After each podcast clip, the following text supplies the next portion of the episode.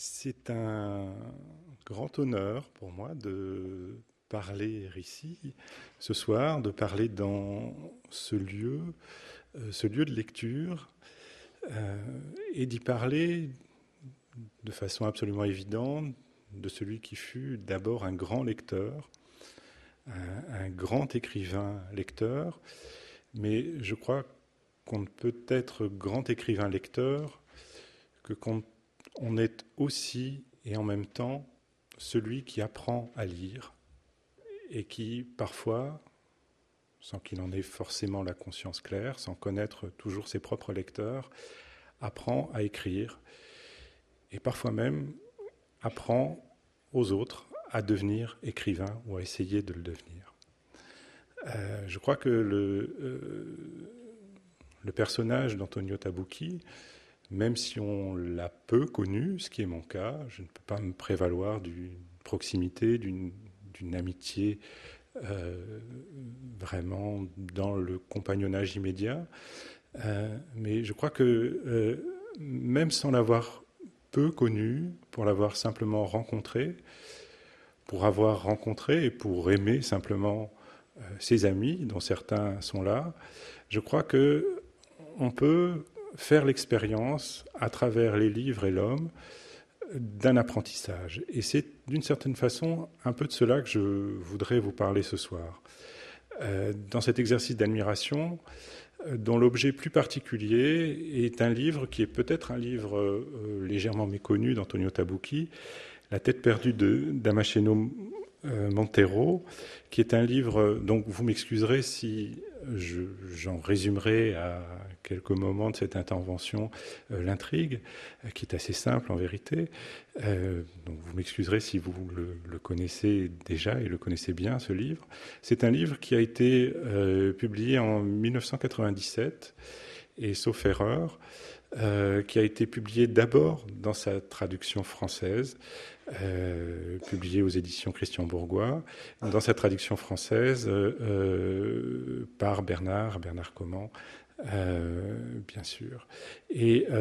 c'est un premier signe de ce, réseau d'amitié, ce réseau assez évident, presque cette constellation avec ses niveaux différents, mais ces lumières qui ne cesse pas de, s'allumer, de clignoter, cette, constellation dont, euh, d'une certaine façon, euh, Antonio Tabucchi est le, centre et continue d'être le centre. Et c'est vrai que là, je suis arrivé un petit peu en, retard ou tout juste parce que j'arrive de, Berlin, un peu essoufflé, et m'asseyant ici, j'ai vu cette, belle photo qui est aussi la photo de, euh, évidemment, annonçant l'exposition. Et la beauté de ce visage, l'espèce de rayonnement euh, qu'il diffuse, euh, souligné par ce qu'on devine être le, le, feu de la cigarette, je trouve que c'est une image possible, une assez belle image de ce rayonnement, de cette transmission, si on veut user cette métaphore, de cette transmission de la lumière qui passe par les livres, mais qui passant par les livres passe aussi par l'amitié, et donc par la traduction qui est faite de ces livres par des amis. Voilà. Alors ça, c'est un petit préambule pour dire simplement que euh, la position où je me place, très modestement, le lieu d'où je parle, comme on disait euh, il y a quelques années, c'est euh, le lieu du lecteur. Le lecteur que j'ai été en 1997, lorsque j'ai découvert le roman, et le lecteur que je suis toujours aujourd'hui en le relisant. Et c'est une expérience singulière que de relire un livre qu'on a aimé et de mesurer à quel point il continue presque de vous stimuler, aurais-je envie de dire, en tout cas d'éveiller en vous euh, pour continuer pour prolonger cette métaphore un peu usée, il, allume d'autres lumières, enfin, où les lumières qu'il diffuse sont différentes de celles qu'on se souvient avoir vues briller en soi il y a, bah, il y a 15 ans déjà. Alors si je, parle de, cela, c'est que cette, cette importance de la lecture, elle se retrouve évidemment dans les livres mêmes d'Antonio Tabucchi. Euh, vous qui êtes, j'imagine, ces lecteurs, le savez autant que moi, les figures de lecteurs euh, sont nombreuses dans les livres de Tabucchi. Dans euh, La tête perdue de Damasceno Montero, ces, ces, figures, où j'ai envie presque de dire cette figure, elle est double. C'est la figure d'abord d'un jeune journaliste un jeune journaliste de Lisbonne, Firmino, euh, que son journal, en vérité une, feuille de chou euh, qui se repaît euh, des faits divers. Donc ce, ce, journal, cette feuille de chou, envoie le jeune reporter plein de zèle, de naïveté, et plein aussi d'une forme de tendresse assez bouleversante, en particulier quand on relit le livre. Donc envoie ce jeune journaliste à Porto, pour euh, couvrir, comme on dit dans le jargon journalistique, euh, une affaire, un fait divers qui euh, est l'ouverture du livre, puisqu'on a retrouvé, on a trouvé un cadavre, un cadavre sans tête, et c'est un gitan qui trouve dans une espèce de parc ce, ce cadavre, et cette tête perdue euh, dont évidemment la polyvalence sémantique euh, intrigue euh, le, lecteur des, Cette tête perdue, il va s'agir de la retrouver. La retrouver, c'est retrouver, sans jouer trop sur les mots, le chef de la police. Qui est peut-être responsable de ce meurtre, parce que la personne qui a été ainsi sauvagement assassiné, on le découvrira après avoir été torturé, euh, menacé un trafic de drogue organisé euh, dans la ville de Porto. Tel est le point de départ. Et ce jeune reporter va rencontrer dans son enquête, faite de révélations, de dénonciations successives, va rencontrer un personnage qui est un peu la reprise et l'écho euh, du personnage de, euh, du vieux journaliste obèse de Pereira Prétend, le livre immédiatement antérieur. Euh, il s'agit là d'un vieil avocat, un avocat que tout le monde appelle Loton parce qu'il ressemble de façon assez, enfin presque monstrueuse à l'acteur Charles Lawton. Et euh, il emprunte à Charles Lawton, mais aussi à Orson Welles. C'est un peu la figure de, de, l'homme de loi dans l'adaptation euh, qu'a faite euh, Orson Welles du procès de, Kafka. Et d'ailleurs, le personnage lui-même suggère cette ressemblance possible, puisque la première fois qu'il apparaît, c'est dans ce qu'on pourrait imaginer au cinéma, un jeu de, de contre-plongée tout à fait wellsien au pied d'une bibliothèque qui craque de partout. Alors, un jeune journaliste, un vieil, aristocrate, un jeune homme qui vient du sud du Portugal, qui vient d'un milieu social qu'on devine relativement modeste, euh, un vieil aristocrate lettré qui euh, a toute l'histoire de sa famille dans cette ville euh, de Porto, qui est aussi un des sujets du livre. la confrontation est magnifique. La confrontation est magnifique parce que c'est la confrontation de deux lecteurs. Le premier lecteur, le journaliste, est un lecteur naïf, mais d'une naïveté dont ne se moque pas le romancier. Et relisant le livre euh, pour cette, belle circonstance, j'ai été frappé euh, par l'espèce de bienveillance qu'avait euh, l'auteur pour parler et pour faire parler son, pour parler de son personnage et pour le faire parler également. Il y a une espèce de douceur mêlée d'ironie euh, qui est rare dans le traitement que réservent à leurs personnages les romanciers.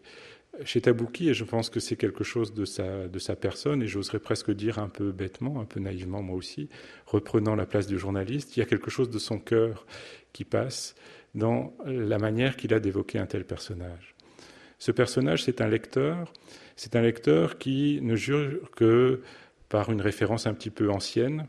euh, celle de Lukács, théoricien de la littérature, et euh, le matérialisme dialectique est encore son grand mot, puisqu'il rêve d'écrire un essai, il a beau traiter les faits divers pour un journal populaire. Il rêve d'écrire un essai sur l'influence de Vittorini sur le roman portugais de l'après-guerre. Il y a un peu de malice, évidemment, dans, ce choix, euh, ce choix qui va se confronter au jugement du vieil avocat euh, qui lui demande mais le matérialisme dialectique, euh, est-ce un style? Bon, la réponse n'est pas donnée, mais on, la devine. En tout cas, ce personnage de lecteur va faire aussi, et c'est sur quoi simplement je voulais insister, pour ne pas parler trop longuement du livre, ou de ses détails en tout cas, de ses détours euh, où l'on peut se perdre indéfiniment, mais ce jeune homme va faire un apprentissage qui est un apprentissage de la vie, mais qui est aussi un apprentissage de la lecture. Et d'une certaine façon, le parcours de ce livre, qui parle de la réalité, qui parle du présent, nous parle aussi de, euh, du parcours possible d'une bibliothèque à une autre, les deux étant évidemment indissociables, ce parcours du monde, ce parcours des livres. Et ce que j'avais absolument oublié, que j'ai euh, retrouvé comme un signe, euh, une sorte de, clin d'œil, mais ce sont les beautés du hasard, c'est que le paradis, non pas perdu, mais à retrouver de ce jeune homme qui part enquêter dans une ville euh, pour laquelle il n'a pas a priori euh, un goût euh, spontané, Porto, mais qu'il va apprendre à découvrir. Il va découvrir aussi les tripes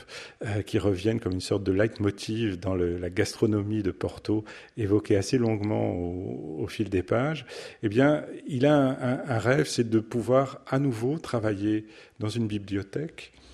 et à la Bibliothèque nationale, c'est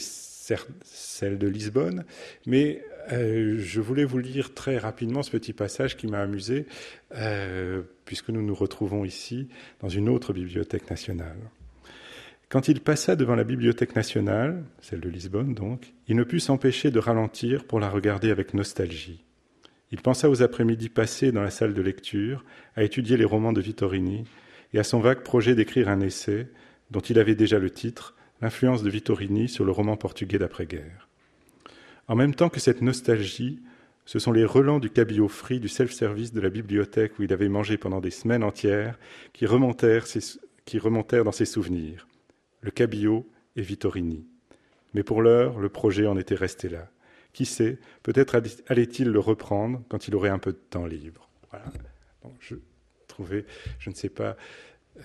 si le cabillaud fait partie des souvenirs des lecteurs de la Bibliothèque nationale de France, mais euh, on, voit bien là la, malice euh, et la tendresse aussi dans cet attachement d'un personnage très jeune, cette espèce de novice, à un lieu de lecture. Ce personnage, il rencontre son double, son aîné, et c'est à partir de là la, confrontation et le dialogue avec le vieil avocat qui lui a pour référence ce qui se retrouvera au moment de sa plaidoirie, puisque c'est une affaire euh, policière, une affaire sociale aussi qui se réglera, qui a pour référence Jean Améry, Kafka, mais aussi Hölderlin, qui est non plus simplement un lecteur, mais ce vieil avocat est une bibliothèque. Ce qui est beau dans le roman, et ce qui est beau dans l'œuvre entière, je trouve, de Tabouki, c'est comment le dialogue entre euh, le jeune homme et son aîné tourne autour de la question du rapport possible entre la littérature et la réalité, entre le passé même de la littérature et le présent d'un engagement possible. Mais ce, dialogue, euh, car tout le livre est traversé par une question grave, le livre est dédié à l'ancien euh, directeur du tribunal pénal de, de La Haye. Euh, ce qui traverse le livre, c'est une question euh, de morale, une question de philosophie morale, une question qui touche à la responsabilité de chacun, une question qui se pose dans l'espèce de banalisation de la torture dans un Portugal qui est ici euh, le territoire métaphorique euh, du monde contemporain en général. Mais l'un et l'autre, le jeune homme et le vieil avocat, ne donnent pas de réponse à cette question du comment faire. Qu'écrire Comment l'écrire le livre, le roman reste ouvert euh, sans que l'aîné, le vieil avocat, en dépit de sa science immense, de sa connaissance des bibliothèques, euh, ce vieil avocat est encombré d'une certaine façon de ses livres. Sa plaidoirie est une plaidoirie qui souffre, qui sera inefficace parce que précisément y est incluse la littérature tout entière. Le journaliste, lui qui écrit des articles dans un style qu'il adapte à un public populaire, s'est montré peut-être plus efficace dans le dévoilement de la vérité. Mais ni l'un ni l'autre ne peuvent se satisfaire euh, de l'une de ces solutions. Et ce qui fait la force, ce qui fait le nœud, ce qui fait l'espèce de suspense ouvert, ce n'est pas l'intrigue policière elle-même, c'est l'impossibilité d'une réponse unique à cette question et l'ouverture à ce que Antonio Tabucchi avait euh, indiqué comme une forme de réconfort dans la vie en général dans les livres en particulier, c'était la possibilité de l'imprévu. Euh, je l'avais interviewé, euh, c'était à l'occasion de, de, la parution en France du livre Il se fait tard, et on avait le sentiment à ce moment-là qu'il se faisait vraiment très tard. Et la conversation était assez pessimiste, mais la fin de l'entretien s'était achevée euh, vraiment dans un, dans un sourire. Et euh, je me souviens très bien qu'Antonio Tabucchi avait, avait dit, c'était presque un éclat de rire, qu'il euh, ne fallait pas désespérer, que le livre n'était jamais fini, qu'il restait ouvert comme dans la vie à la possibilité de l'imprévu. Et cet imprévu, et vraiment je, m'arrêterai là, il me semble qu'il est possible précisément dans l'échange, dans l'échange que met en scène un livre comme La tête perdue de Damasceno Montero, un, échange qu'on retrouve souvent dans les situations des livres d'Antonio Tabucchi, un échange entre euh,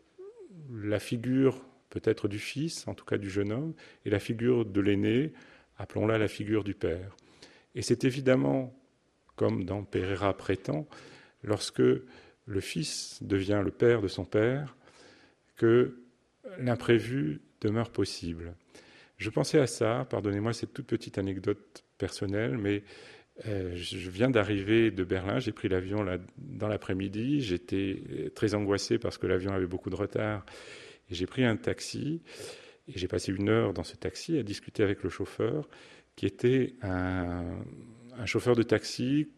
comme je crois on n'en rencontre plus tellement, euh, on pourrait le dire familièrement à l'ancienne. Et donc il m'a parlé de tout, avec une verve de chauffeur de taxi à l'ancienne, euh, mais qui, en, arrivant, un, un, air très assuré également, il m'a dit qu'il avait 56 ans,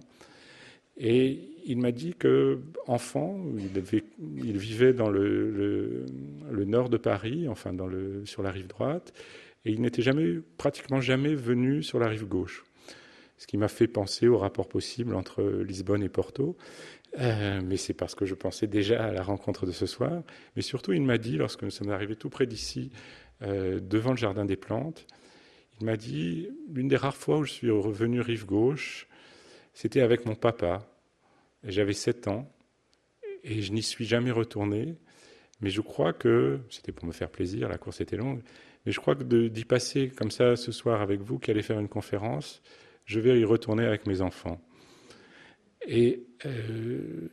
voilà, je me suis dit, j'ai repensé immédiatement aussi à ce texte absolument magnifique que vous connaissez d'Antonio Tabucchi, qui s'appelle Un univers dans une syllabe. Euh, je crois que euh, la beauté des livres, simplement, la beauté des livres d'Antonio Tabucchi, euh, ben, c'est de faire de nous, de nous donner la possibilité de choisir nos pères, de choisir aussi nos enfants, et de faire en sorte que les enfants qu'on s'est choisis fassent à nouveau de nous des enfants. Merci.